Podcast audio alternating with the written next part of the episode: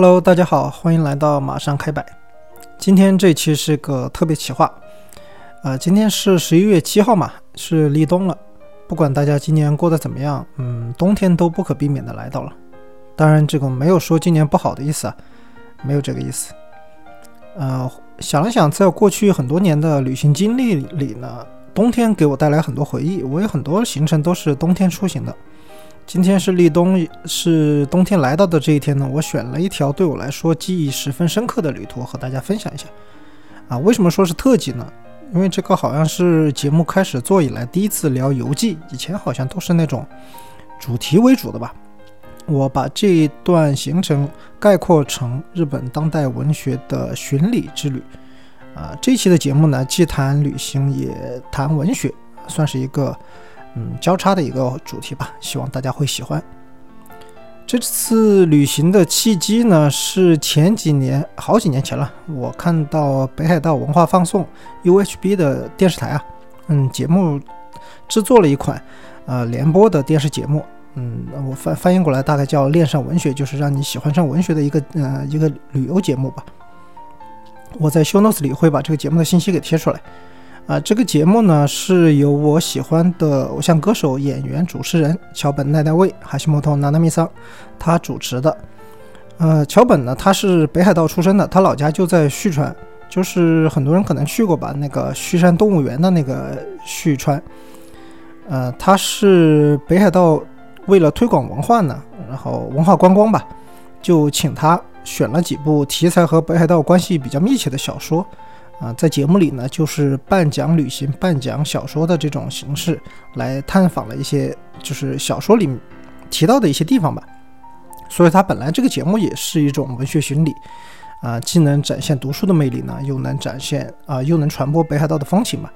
我当时觉得看了以后呢，就觉得挺有意思，啊，后来呢，我就按照这个节目的这个路线去跟着他走了一遍。在这个恋上文学系列登场的小说呢，就是在日本都是特别出名的，因为它毕竟要追求更多的观众的共呃共鸣吧，选了一些特别出名的一些小说，在里面那些城市呢，啊一些场景呢，就是对比较喜欢旅行的我来说也是非常的有吸引力，很符合我的旅行爱好。呃，我个人喜欢每一次出行呢都有一个主题。比如说什么河西走廊之旅啊、奥匈帝国之旅啊等等，就是把各个目的地啊、城市啊串起来，它是有一个文化主题在里面的。所以我觉得北海道文学行旅这个很符合我的胃口，所以我就跟着那个主持人桥本的这个他的节目里的这个步伐呀，去了三块大的地方。我去了美声厅为中心的这块，它是村上春树的代表作《巡洋冒险记》的，有它的那个背景。啊，也去了，就是川路这个城市为中心的道东那块儿哈，他这个地方登场的那个小说呢是樱木子乃的《大爱无言》，还去了就是札幌还有阿寒湖这一块呢，是渡边淳一的那本小说《魂断阿寒》。这些小说呢在中国都有出版，也是挺有名的吧。而我在修 notes 里会把他们的那个呃出版信息给放出来。其实北海道在中国游客的心目中不算冷门吧，啊，很多人去。我觉得这个恋上文学的系列里登场的这些城市呢，比较有意思，是它不是小樽啊、函馆啊、富良野这些，就是比较热门的目的地。就它里面也有札幌了这样大城市，但是它选的那是那种呃普通游客不太会去的那些点，所以我觉得挺有意思。呃，算是呃热门里面的小众，我比较乐意就做一下分享嘛。希望大家以后去北海道旅游的时候呢，路过这些地方就会想起，啊，就是他们身上还有一些文学的缘分在。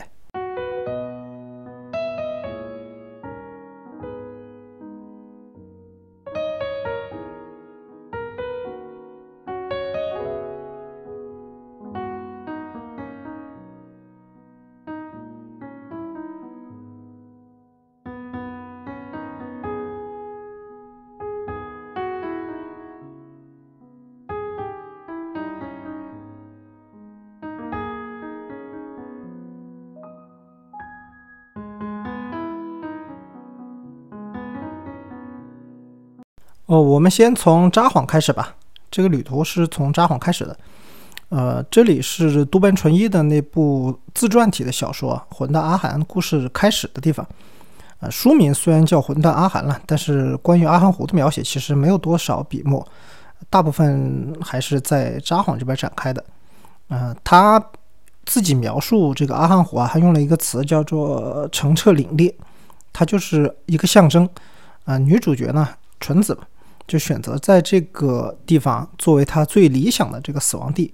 就后来很多情节的发展，我们能感受出来，就是纯子选择在阿寒湖自杀，它其实是一种嗯必然的主动的选择，而不是一种被迫的或者是被谁推动的一种啊结局吧。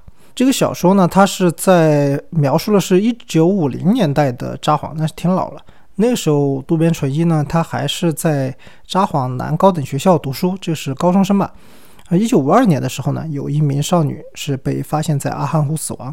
她的身份啊，调查出来就是渡边淳一的同学，也是他的中学恋人，啊，初恋吧，加清纯子。那个时候的纯子呢，就是一个天才少女画家，就很多报纸都有报道，也得了很多奖。呃，十八岁的那一年冬天呢，就纯子在阿寒湖就嗯结束了自己的生命。渡边淳一就开始不断的反思和纯子的交往，他呃虽然很多年，但是一直都对自己产生了影响，就是他带着这种反思吧。就是走上了文学的道路。就二十年后吧，七十年代，渡边淳一就是以他的这个初恋加兴纯子为原型，调查取材，然后去寻找他那个去世的线索，就创作出了《混蛋阿寒》这本小说。就是他书里面的那个主人公时任纯子，就是很很很明显，就是他高中时候这这个初恋。就他找了不同的角度去剖析，啊，去想去还原这个当年已经二十年前吧。对他影响特别大的这个人物的形象，因为他们当时是在札幌读书嘛，所以说故事的大部分是发生在札幌的。好几处比较重要的情节呢，都发生在一个叫斯斯基诺博野的这个地方。一直到现在啊，博野还是整个札幌的商业中心区域。你可以从那个札幌站直接走出去，正对的那条大路就是叫什么札幌站前通吧，就直接可以走到那个博野那个大路口。呃，坐地铁也可以过去，坐那种啊路面电车也可以过去。反正你在札幌能找到的公共交通，应该都能到这个地方。从那个大路口啊为以它为中心，四周有非常多的那种商业设施，什么商店啊、餐厅啊、酒吧呀、啊夜总会啊，还有很多呃，我不能说它是干什么的那些场所。旁边走路没多久啊，就是那个李小璐，就很多中国游客去札幌不是买药妆、买很多东西嘛，都都在那个李小璐那边，就离这个也很近的。呃，我当时在札幌就住在 Suskino 的一个胶囊酒店吧，胶囊酒店，反正就是因为那个时候呢，正好是呃什么运动会来着，亚冬会还是什么，就各个地方酒店都特别紧张，就完全那个房价就是飞涨。便宜的呢也有，但是呢，就是那个阿帕 hotel，就是阿帕酒店嘛，APA 那个，那不是破事儿闹得挺大的嘛。他那个老板比较，呃，比较右翼，然后放了很多那个图书资料在房间里，就是否认清华呀，然后搞那些破事儿。我就不可能去给他做贡献嘛，我就选了那个一个连锁的胶囊酒店，我住过几次，一共好像是才两千日元出头吧一晚上。啊，还挺便宜的，而且还送什么？送送一个三百日元的早餐券，就是胶囊旅馆还管早餐，这个我觉得挺神奇的。然后，而且关键是还可以选，可以选和食和洋食，就是日餐和西餐。我当时就很惊奇，我就问那个前台，我说这个选出来啥效果，在哪儿吃？那前台小姐就说，啊，这个餐券给你，你到外面去消费。就是和食呢，就是吉野家；洋食就是麦当劳。这里顺便说一下那个胶囊旅馆吧，我对这种纯粹是为了过夜的小旅馆还是挺满意的。反正就是休息一晚嘛，嗯，对它什么设施啊也没有太大的要求，而且它一般有那种浴场，洗澡什么的也很方便。基本上都还是很安静，也能听到那种打呼的声音呢，但是习惯就好。它也有耳塞啊那些东西。对于那种就是只是过一夜，要求不是很高，然后白天也在外面，晚上回来睡个觉、洗个澡那种的啊，这种游客，单身游客的话还是很方便的。说回书里的一个情节啊，就纯子当年在给渡边写了一封信，就是说庆祝他的生日嘛，就请他去一个咖啡馆，叫做米莱特啊，米莱多。当时作者就会觉得特别神奇，因为纯子不是他那个圈子里的人啊，因为他不是什么天才美少女画家嘛，就还得过奖啊，报纸什么也登过。他就是一个平平无奇的高中生，居然请他去那个图咖啡馆，他就感觉有点受宠若惊那种感觉哈。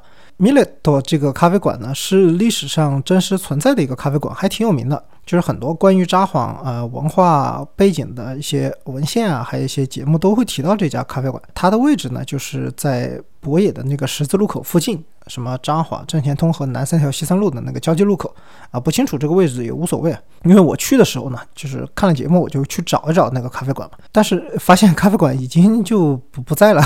现在它那个位置呢，是一家连锁的那个饺子店，就是很多人去日本可能都见过那个饺子的王将啊。它对面就是我吃的早饭那个麦当劳。当时在札幌，就是五十年代的札幌，就是一共咖啡馆就几家，然后米莱特呢是比较出名的一个。当时他们就是把咖啡馆当做一个文化沙龙吧，就是不同的咖啡馆呢，就去的是不同的人。然后像去米莱特的呢，基本上都是文化圈的，什么画家呀、作家呀，就是基本上都是这种文化人啊。当时纯子呢，就是已经能进入这个圈子了嘛，因为他不是什么天才画家嘛。他在里面的那些，就书里面的描述啊，就他在里面的那些行为，就特别成熟，就什么取下帽子啊，还有熟熟练的点咖啡啊，然后怎么脱掉外衣啊，这这些动作，就是不像是一个高中生能做出来的。就所以说，当时那个作者渡边他就看到是目瞪口呆。就是旁边大人也会觉得特别惊奇，就是这么一个小孩儿、小女孩儿，就是完全是不是那种高中生的形象了。就渡边也没办法把他当同学啊，就是已经开始有点崇拜他了。这书里面说他那个说话都开始用敬语了，比较尊重的那种语法吧。就是那个时候就感觉他完全是毫不费力的就把这个少年的心给抓住了。当时那个渡边就觉得纯子是有点早熟嘛，现在看来呢，就是他不仅是早熟，他其实是。懂了一种技巧，就是怎么展现自己的那个特质。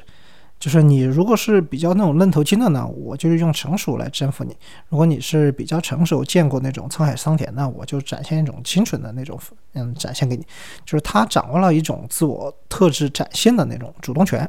当时节目里呢，那个桥本还去拜访了一个场所，就是渡边文渡边淳一的文学馆。这个是渡边淳一本人修的那个一个文学馆，相当于一个图书馆之类的吧。他是收藏了作家一生所有的作品，还有很多珍贵的那个手稿啊、照片啊都是一手史料，全部都放在里面的，就是价值非常高。如果有喜欢渡边淳一的朋友呢，到札幌是一定不要错过这个地方。我在秀 notes 里会把他的那个地址啊什么的放在放在里面。就是关于这部作品，就《魂断阿寒》这部作品啊，文学馆里面的文献资料也是非常的丰富，我还可以看到渡边和纯子当年的那个照片。还收藏了就是纯子写给渡边的信，还有呃一些当时报道，就是他不是天才美少女画家嘛，那些新闻报道都是作家珍藏了非常多年的这个宝物。既然都来了这个文学馆，也把作家的一生也都看过了，哦，这边也稍微聊一下吧。我自己心中的渡边淳一，呃，我对他的感想是比较复杂的，就是作为一个作家呢，他在写作每一部作品里面都要。之前啊，都要进行大量的这个背景研究，和他的这个医生的背景是分不开的，就又严谨又细致处理一些背景啊细节，就非常令人称道。但是呢，呃，他作品里面体现出他的一个审美观和价值观啊，我是无法完全赞同啊，特别是他对女性的这个群体的看法啊，我一直认为啊，就是说的可能不太呃。好听吧？就是渡边淳一的作品里面，就是有一种你说不出来，但是一直存在的一种猥琐感。最近几年呢，就是 B 站啊，很多网络上对渡边淳一的批评也是非常多的。极火主要是在《钝感力》这本书，嗯，就说他对女性的一些态度啊，那些什么的，就从女性主义的角度来批判他的一些价值观。然后小红书啊那些还为渡边的书打上了这个叫“避雷”的标签。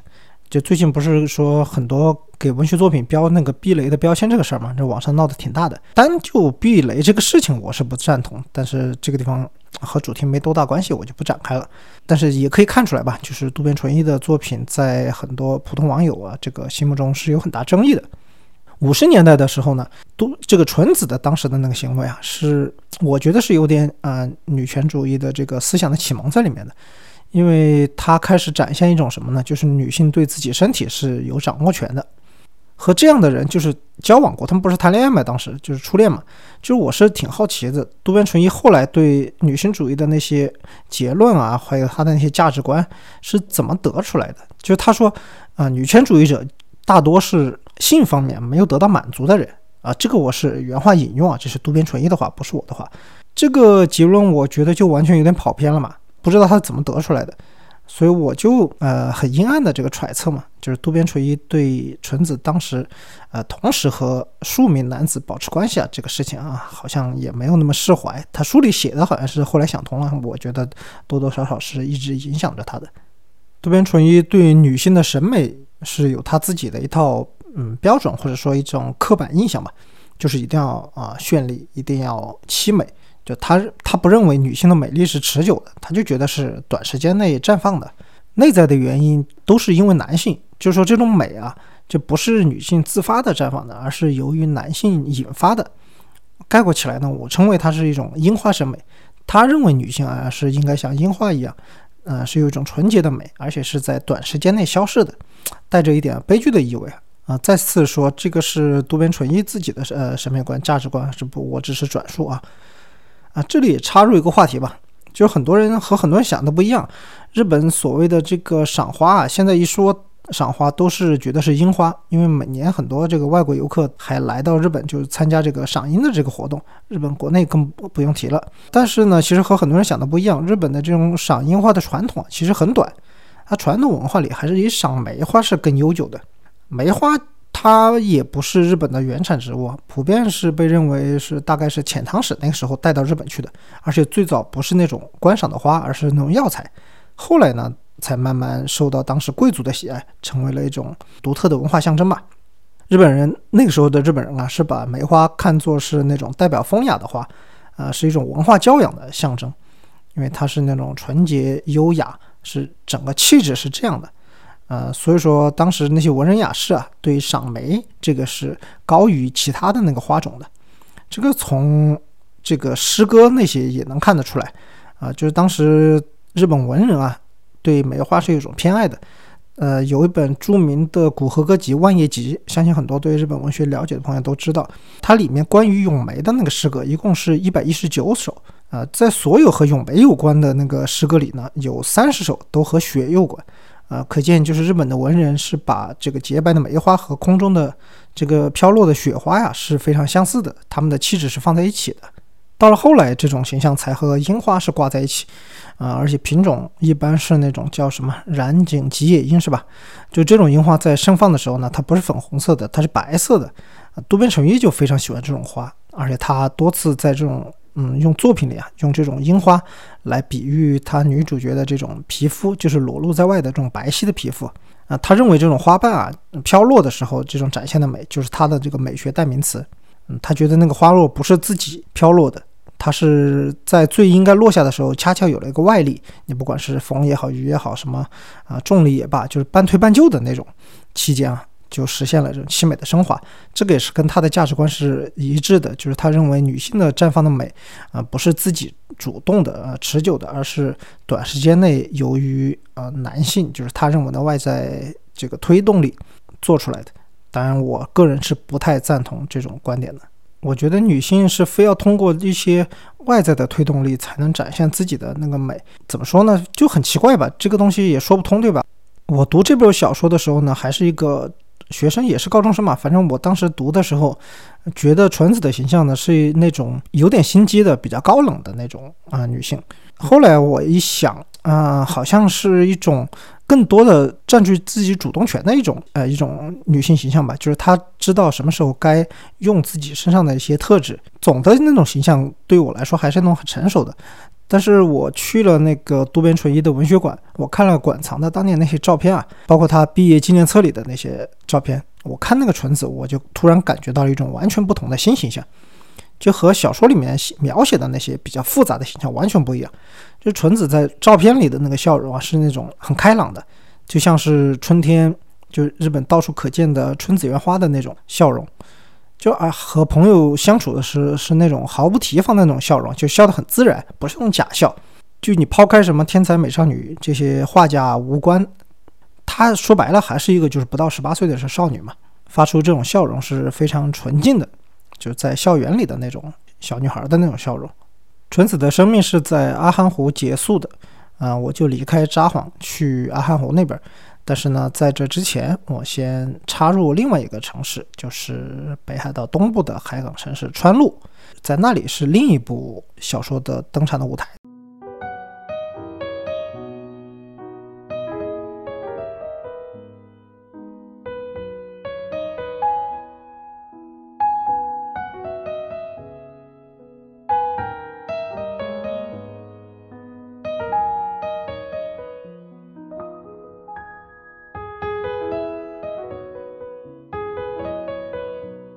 这次的那个小说呢是樱木慈乃的《Loveless》。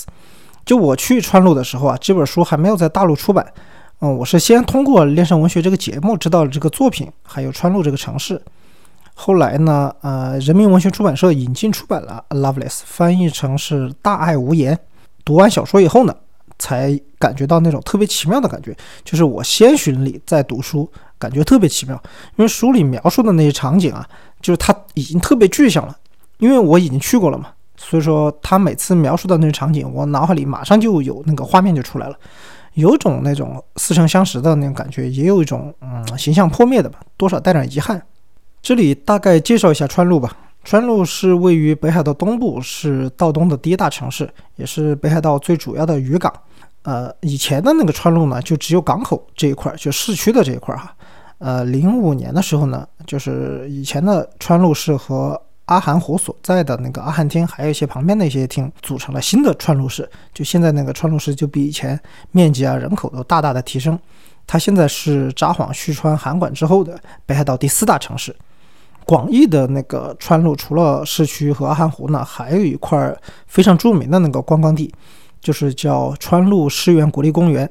它是个湿原嘛，所以说就是爱观鸟爱好者的圣地。每年冬天啊，从全国还有全世界那些观鸟爱好者都会飞到这里来，就是专门去看什么呢？就川路的那个特别天然纪念物丹顶鹤。丹顶鹤当然不是日本独有啊，但是这个当时发现这个物种的那个呃科学家，他们是在北海道这边发现的，嗯，所以说给它取名啊，就是拉丁学名就是叫日本鹤嘛。其实啊，我在咱们国家东北这边也是非常多的。小说里的川路是大概在上世纪六十到七十年代，啊，那个时候呢，船业和这个煤炭行业就是特别兴起，所以说这个城市是蓬勃发展，各行各业呢都十分景气。那个时候打下的底子呢，现在都还支撑川路在道东的核心地位，就整个道东区域啊，它的中心还是在川路。哎，但是呢，就和很多老工业城市一样啊，川路现在也是走向衰败了。因为那个铁路网络兴起了嘛，就大部分呃林业啊什么的中心运输都是靠铁路了，就不走这个啊海运了嘛，向北转移了，川路就慢慢开始衰败下来了。啊，采矿业呢，这个能源行业大家也知道，就是不可能是一直走下去的。老能源城市，咱们国家现在东北有很多，大概其实都能看到那些影子，年轻人都都走了，就是去更大的城市。有些是去旭川，有些去札幌，还有直接就去东京了。我看到的当时就是六十五岁以上的吧，这个他们的银发族老龄人口啊，这比例是非常不乐观，就每年都在增加。这个结果呢，就是城市活力大大下降了。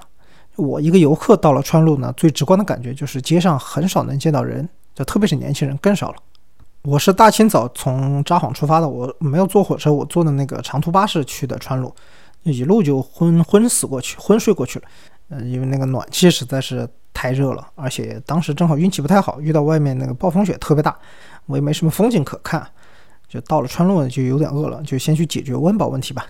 就去了那个川路人民的食堂，就整个道东渔场收获的集散地和商市场。和商市场呢是北海道三大海鲜市场之一，另外两个是札幌的二条市场，还有函馆的昭市。就比起另外两家呢，和商市场是少了一份商业，高情商的说法是多了一份人情味。那低情商的说法呢，就是游客太少了，就是商家每天面对的都是那种从小看到大的街坊邻居，就没有那种纯粹的交易感了。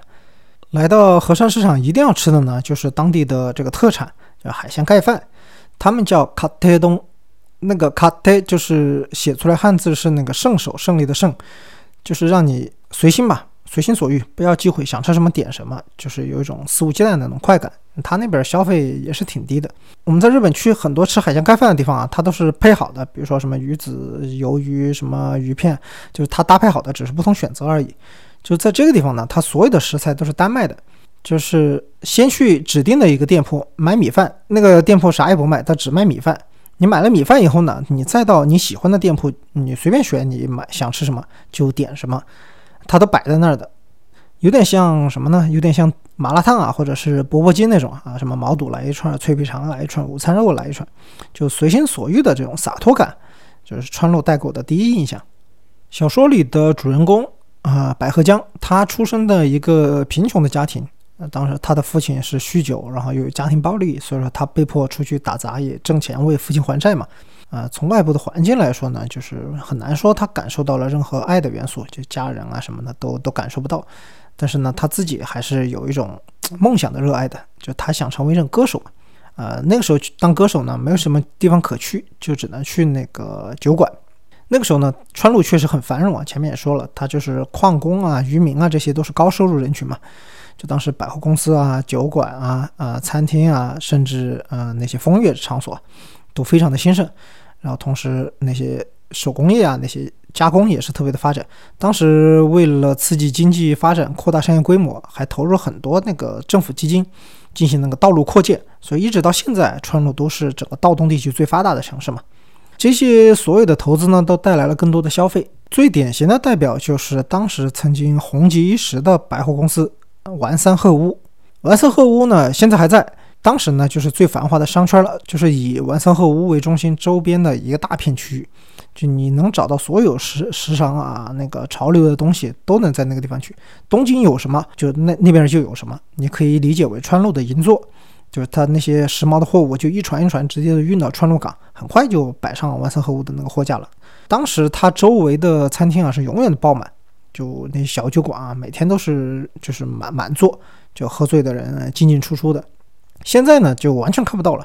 就我在节目里也看到，桥本就是在节目里去的那个完三和屋，他二十年前已经倒闭了。就现在他门口不是有那种出租车可以停靠的地方吗？等出租车的地方都已经破败了，那个什么杆栏杆什么的都已经，呃，上面很多灰啊，然后贴了很多贴纸了。我当时就在那个百货公司的门口就站了大概十五分钟吧。就一个人都没有，就没有人经过。就对面的那些海鲜居酒屋啊，就是那店员就反正就在擦桌子，然后晚上可能会有客人来，但是也不知道。但是当时都已经五点过了啊，街上都没什么人。完色后屋呢，就是这个百货公司曾经特别辉煌，现在就完全是站在那里，也没法拆，你没人没钱去拆，这玻璃破了呢，也没人补。我看来也。估计也不会有什么新的商家去接手。现在整个城市都衰败下来了嘛，消费完全是跟不上了。那个百合江不是想去当歌手嘛？小说里说他就是去那个一个酒馆叫银之木啊，Ginome，他就是离丸三鹤屋不远的一个街角啊。当时也是因为这片儿当时就是著名商圈嘛，我就去看一看，看看他那个小酒馆什么样子。呃，就没想到呢，就丸三鹤屋如果是说还留下了一个残骸啊。啊，还可以让我们想象一下的话，那个银之木就完全就是被从记忆里抹去了。以前是酒馆嘛，现在我一看已经变成一个公共停车场了，只有摄像头啊，在那边就还拍，就拍着什么监视那些什么车啊进出啊那些，就人也没有，还自动收费的那种。以前就有很多年轻女性到这边投入这个服务行业嘛，因为酒馆是特别集中，有些呢是迫于生计，在那个年代呢，啊，你知道矿主啊、渔民啊那些都是一掷千金啊。就陪酒是快速致富的嘛？啊，有些呢可能是因为想换个活法，什么失恋了呀，或者家庭有什么矛盾啊，就只想今天不管明天了。还有一些就是比较少了，像百合江这种的，是坚持自己的梦想来当这个呃歌手。啊，我们不能说他的选择是永远正确的吧？因为确实从小说里看来，他前半生过得确实特别惨。啊，离家出走啊，流浪卖艺啊，然后好不容易有点起色，剧团又解散了呀，啊，未婚生子啊，好不容易想结个婚吧，他的那个孩子的父亲宗太郎就不敢承担那个责责任，直接跑路了。百合江的一生是特别痛苦的，但是在那个他的那个痛苦的城市里，他还是有一些他能找到安慰的地方，就是一个叫白山汤的公共浴室，在这个地方呢，就很多酒。那个酒店的那些歌女啊，还有一些招待都喜欢到这里来泡澡，嗯，相对来说是他们很放松的一个一个场所嘛。就比较难得的放松，没有什么压力的地方。我当时也是去川路的时候是看了这个白山汤，我想去，呃，看泡泡澡啊，或者是去参观一下。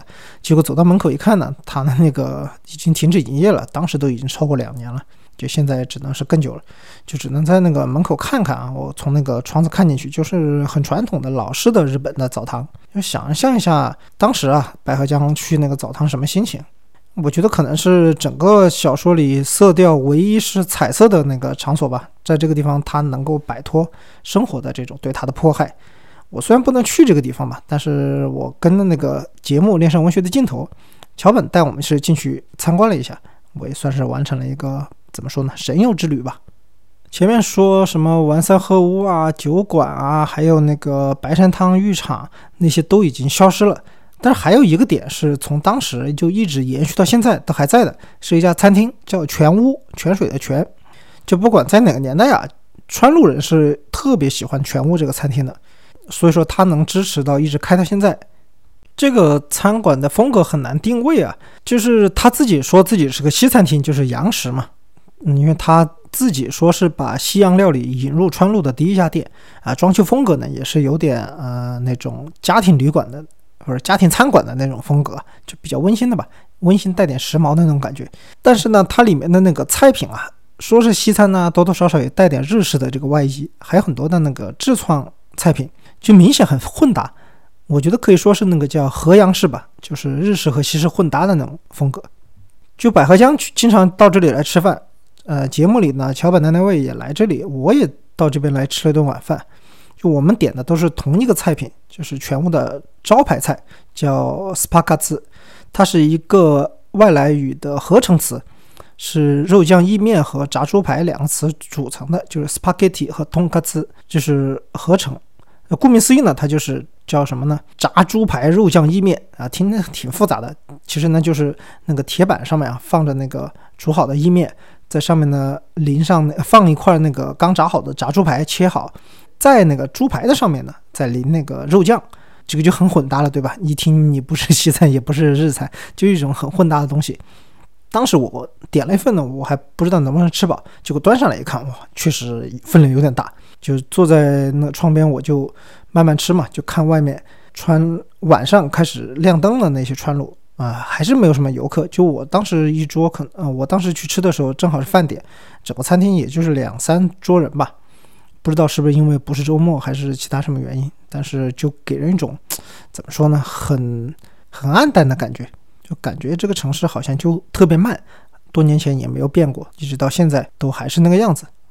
夕阳下的川路呢，真的是一个人也没有的街道，就走到哪儿都看不到什么人。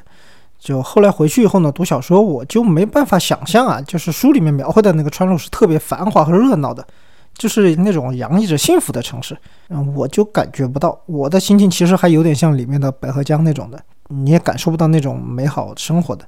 就它的整个色调还是那种比较昏暗的嘛。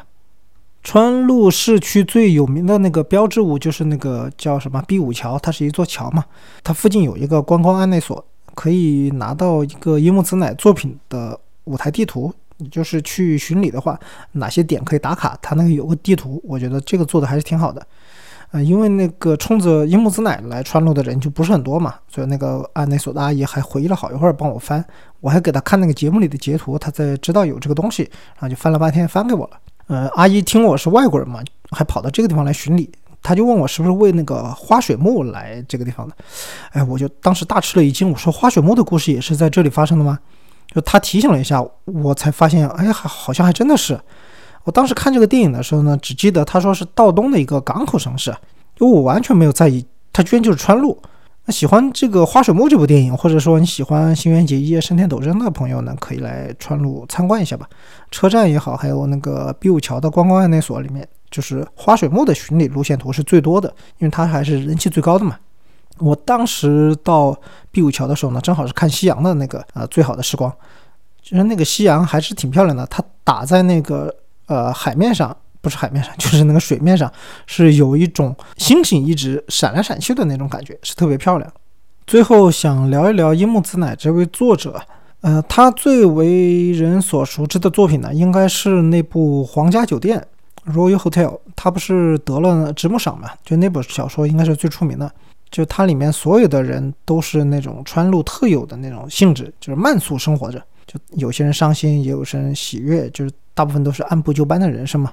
就在这个皇家酒店这个情人旅馆，就突然一下汇聚、加速、炸裂，就是来到高潮，有点像现实版的解忧杂货铺吧。但是它是那种呃治愈向的，那个那个郁啊，抑郁的郁。樱木自奈特别擅长描写那种游离于一般情感经历以外的那种矛盾感。他是以女性的身份描写女性的情感嘛，特别是那种痛苦的女性，在情欲面前不知所措的那些女性，就这些都是他自己的特色。很多人评价他是渡边淳一的接班人，主要是因为他在描述女性情欲的时候呢，就不直接的描述。就是关于描写情欲这种事儿呢，就不同的日本作家他描写的风格也是大相径庭的。呃，村上春树呢，虽然。很多作品里也是大谈性事，但是对于男女的性器官什么张口就来，就很坦诚嘛。就这种事情你不遮遮掩掩的啊，反而还少了那种色情的感觉。樱木子乃呢，对于畸形爱欲的偏爱啊，就显然是有点渡边淳一的影子的。所以业界评价他是渡边淳一接班人嘛。但是我个人觉得啊他是没有渡边老师那种呃若隐若现的猥琐感啊，这个是我一贯的观观点。前面也专门聊过这个话题。就魂断阿寒的纯子，那描写他的时候也是带点这种感觉的，就意淫的翻来覆去，再掰开给大家看。但这里又说到了魂断阿寒，我的行程也要回归到刚才没有谈论结束的这部作品。再怎么说，书名也叫魂断阿寒嘛，一个字不提阿寒湖好像也不太好。就我离开了川路之后呢，就坐那个阿寒巴士去的阿寒湖。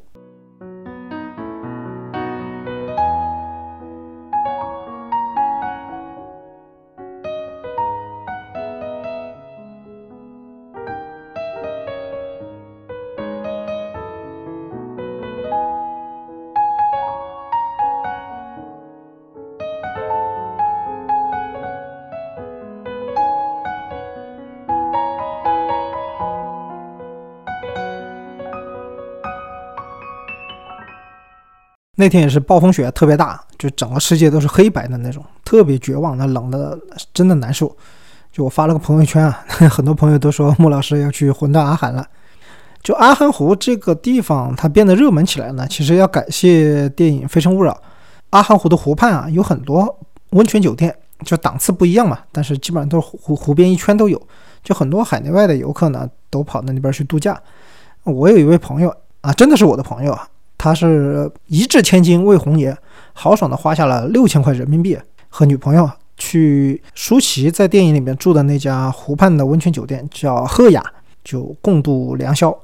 我听了这个事情以后，我还是特别羡慕的，但是我也不甘居人后啊，我专门也去同样预定了朋友住的那家酒店，呃的隔壁的隔壁的一家酒店吧，我花了六百块，少一个零，大差不差吧，啊，还是奢侈了一把。包含了早晚两顿自助，还有房间是带温泉的嘛？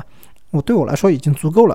哎呀，那个一个人嘛，就在那里看看，呃，酒店靠窗的那个餐厅，边吃饭边看那个夜晚盛开的烟花，还是挺有感觉的。多少也抚平了一些我当时因为桥本退出演艺圈的而带来的一些伤感吧。就是那个节目的主持人桥本，他是呃不再继续演艺生涯了，就回归一个普通人了嘛。对他是祝福，但是还是多多少少是有些伤感的。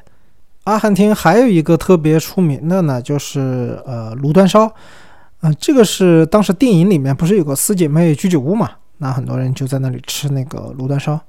呃，这个炉端烧最出名的呢，还不是在阿海，就是在川路，因为它是海港城市嘛。就炉端烧这个东西呢，它是发源于仙台的渔民，嗯，后来是被托职带到那个北海道，就川路。那边是比较多，所以现在大家要去体验炉端烧呢，在川路能找到很多这种居酒屋是有的。啊，它怎么说呢？炉端烧并不是一个什么高档的一种方式吧？嗯，也不是全国风靡。我看了很多中文互联网的介绍，可能是打广告吧。就是国内现在有很多居酒屋，日式居酒屋也吃这个炉端烧，就说它什么风靡全国，的全国指全日本了。呃，特别高档，电影里面也有，就讲了很多这种。其实完全不是，它就是一种简单的、特别淳朴的那种冷与热的对冲这种形式。大家围在一起吃这个炉端烧，炉端烧嘛，就在那个炉子的一头，大家围在那里吃，呃，特别淳朴的一种方式。每年冬天呢，阿寒湖是有那个冬日祭，白天是各种冰上活动，什么雪钓啊、冰上摩托车啊那些。我当天到的时候呢，就暴风雪实在太大了，所有活动都取消了。我当时去湖边的一家小餐厅，那个小餐厅它有个特色是什么呢？就是它发那个啊一个套餐给你，你自己去外面钓鱼，就是雪钓嘛。钓上来的鱼呢，他帮你加工，然后你钓什么吃什么啊。我去了才知道，今天就是什么钓鱼活动也被取消了，就店家直接就端了一碗那个炸的小鱼出来，他就跟我说：“你别别去钓了，就天怪冷的，直接吃吧，反正你钓上来，那我们加工出来也是这个东西。”当时虽然白天的活动呢是取消了，晚上它烟花还是按时绽放的。啊，还是挺不错。我在餐厅看了一会儿，啊，又专门跑到那个湖面上站着继续看。各个酒店游客都出来了，就在湖边看那个烟花。虽然和夏天吧，各个地方的花火大会不能比，但看着看着呢，那个雪风吹的还是挺感动的，吹出泪水了，居然。我也不知道是冷的还是感动的。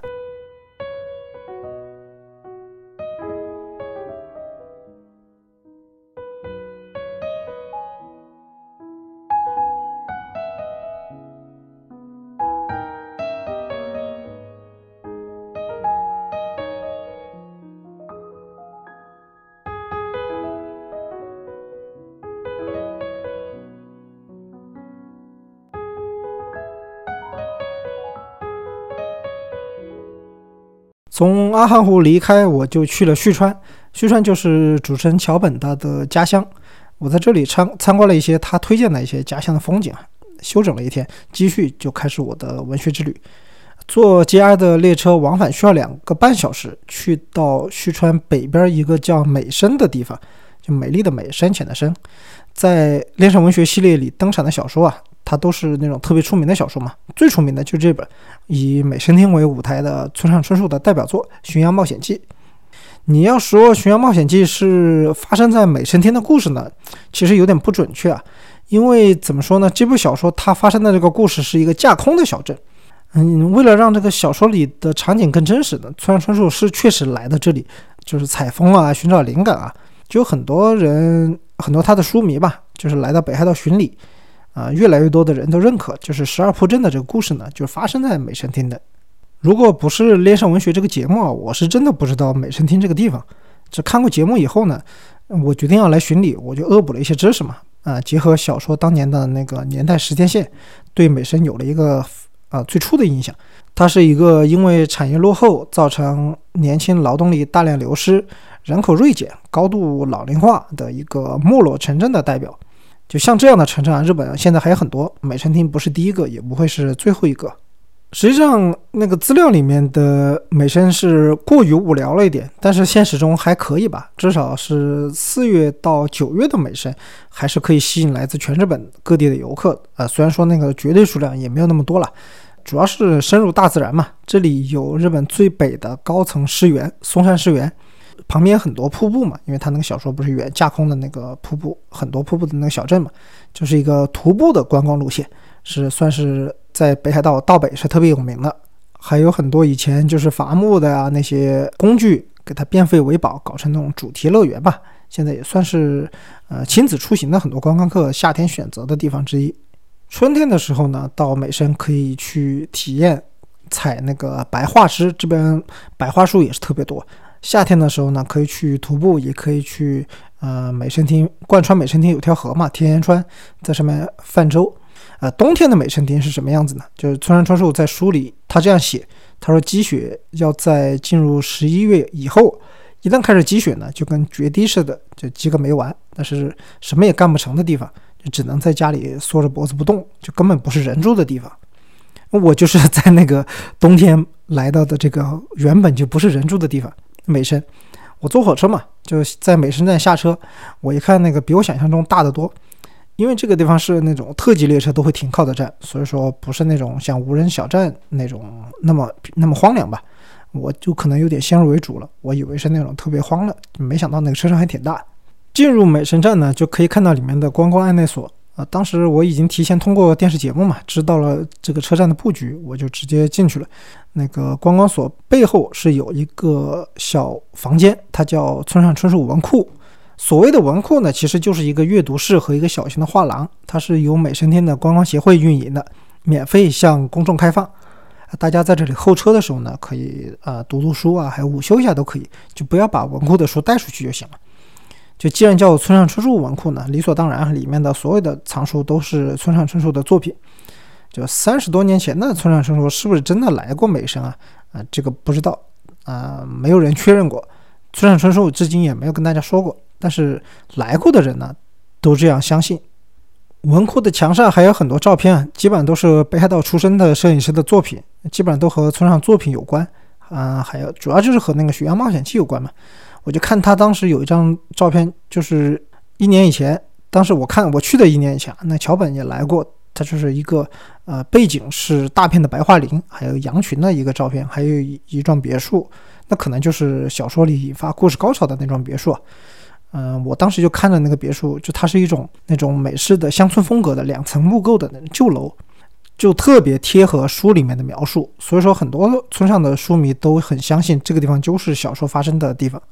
我在文库逛了一下呢，嗯，拍了几张基建照片，后来发现到处都没人，大厅也没人，这个车站也没人，我就去里面逛逛。美声厅的这个行政面积不不小。就是很多地方都是没有人住啊，什么还有很多什么河流啊那些森林之类的，就它门口就一条大路，一直通到河边，然后就没了。就是你在两边看到不不断延伸的那种，就很多都是每一个小城镇都应该有的那个东西都有，啊，什么殡仪场啊、警察署啊、寺庙啊、学校、邮局啊、小的购物中心啊，就当时还有呃还有一家是那个时候号称啊全日本最北端的 Seven Eleven 就在那个河边。我当时在街上随便逛嘛，就真的是空无一人啊。村上春树就说了嘛，就原本就不是人住的地方。当时看咖啡店啊不营业，裁缝店不营业，照相馆不营业，就越走越饿。我当时又冷又饿，我当时赶紧找一家还在营业的那个餐馆，我说解决一下温饱问题吧，吃一下当地的那个特产，就是成吉思汗烤羊肉。就这是一道北海道比较经典的那个一个料理吧，就是它是在那个铁锅上。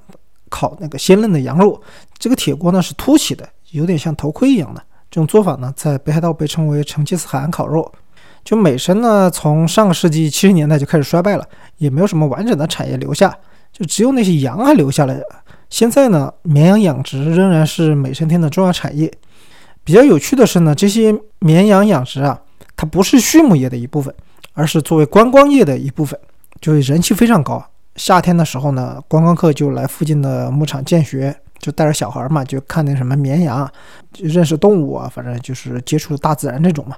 就可能那些羊也没想过，就是当年是呃从事什么养殖业的，现在自己变成第三产业了。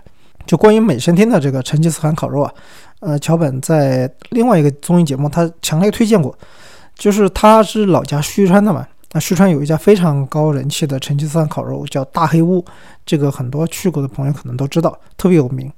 但是呢，他仍然还是推荐了到美声这个地方来吃，因为这个地方的羊肉是特别新鲜。你知道烤肉那个关键就是在于那个肉质嘛。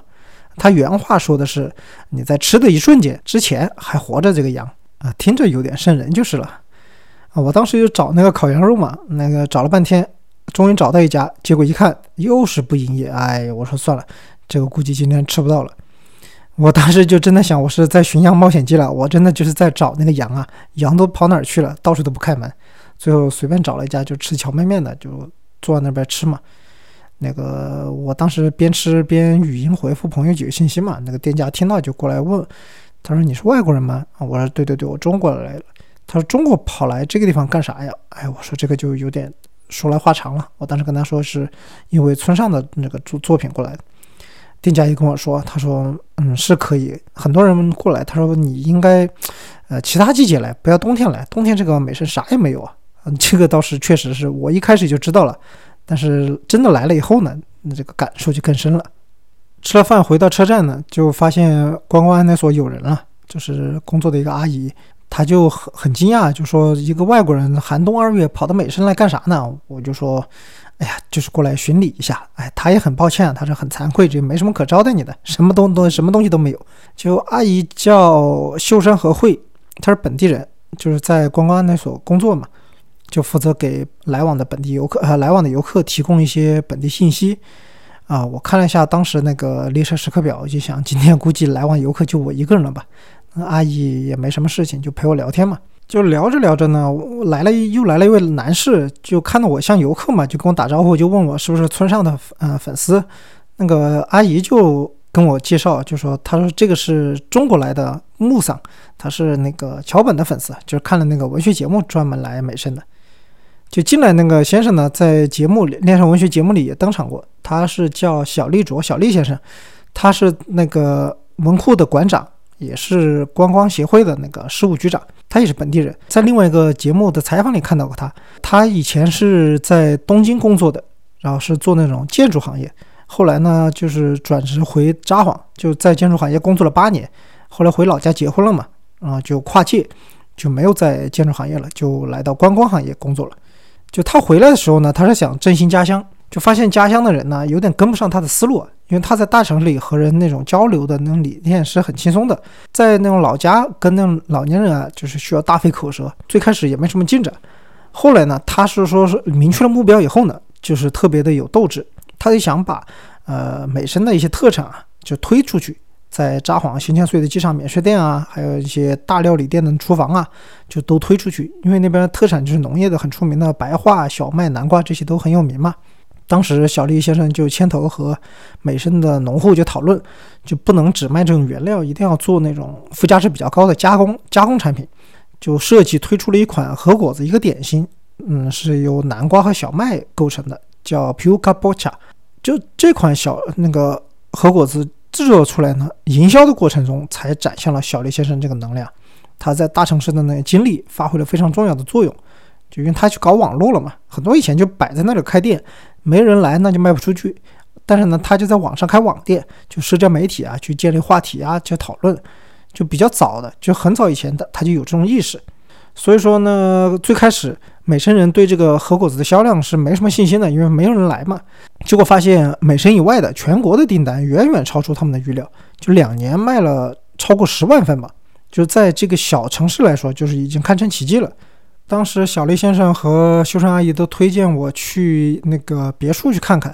这什么别墅呢？就是叫呃法明通土，它是一个民宿。就是在这个别墅里面，就是它被认为是承载了小说最后最高潮的那部分的原型。还有点远，离那个车站有差不多二十多公里吧。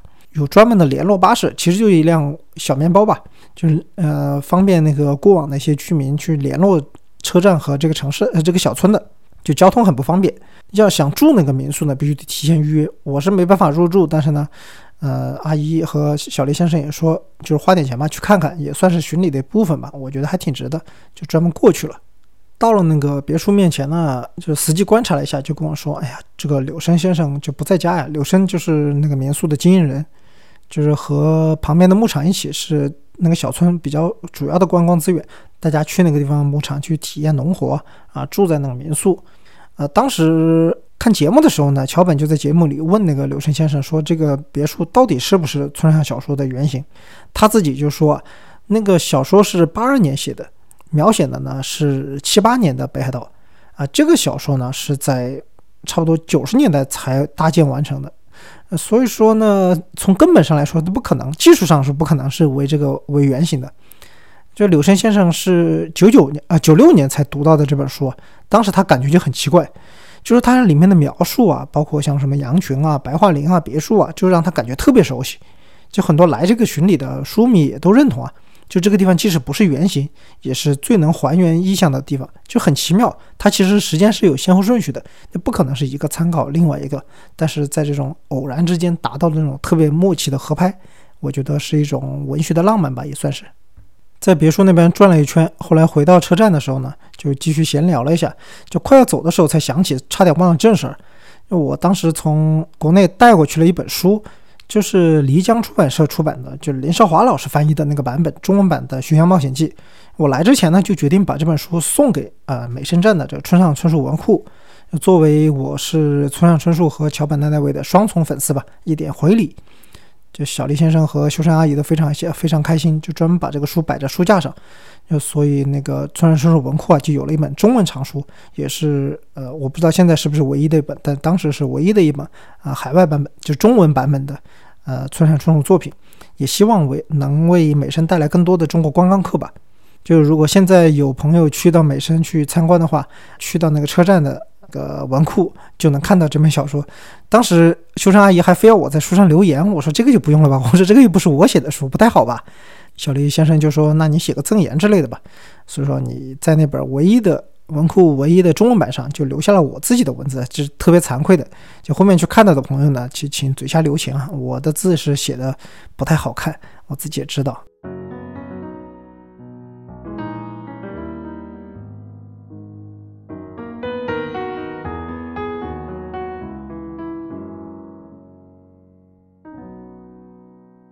我坐火车回到旭川，回到旭川的时候呢，已经天完全黑了，就好像从异界回到现实一样，呃，来到一个现实中的是一个大城市吧。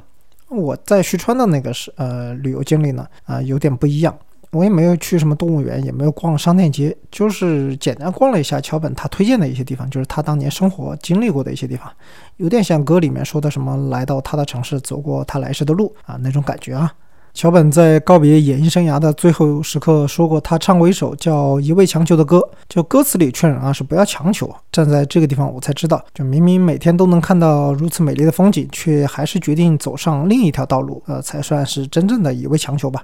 说到这里呢，我的冬日北海道文学巡礼也来到了尾声。嗯，这次是告别以后的再见之旅。呃，桥本在歌里面唱过，就是离别时变得坚强，相遇就有意义。这也是我对告别过去和告别我的每一段经历的一个非常有意义的感想吧。就感谢大家和我一起踏上这段北国之旅，非常感谢大家的收听。你有任何的评论，请在评论区多给我留言。您的每一个意见对我做好这个节目都有非常大的帮助。再次感谢大家，我们下期再见。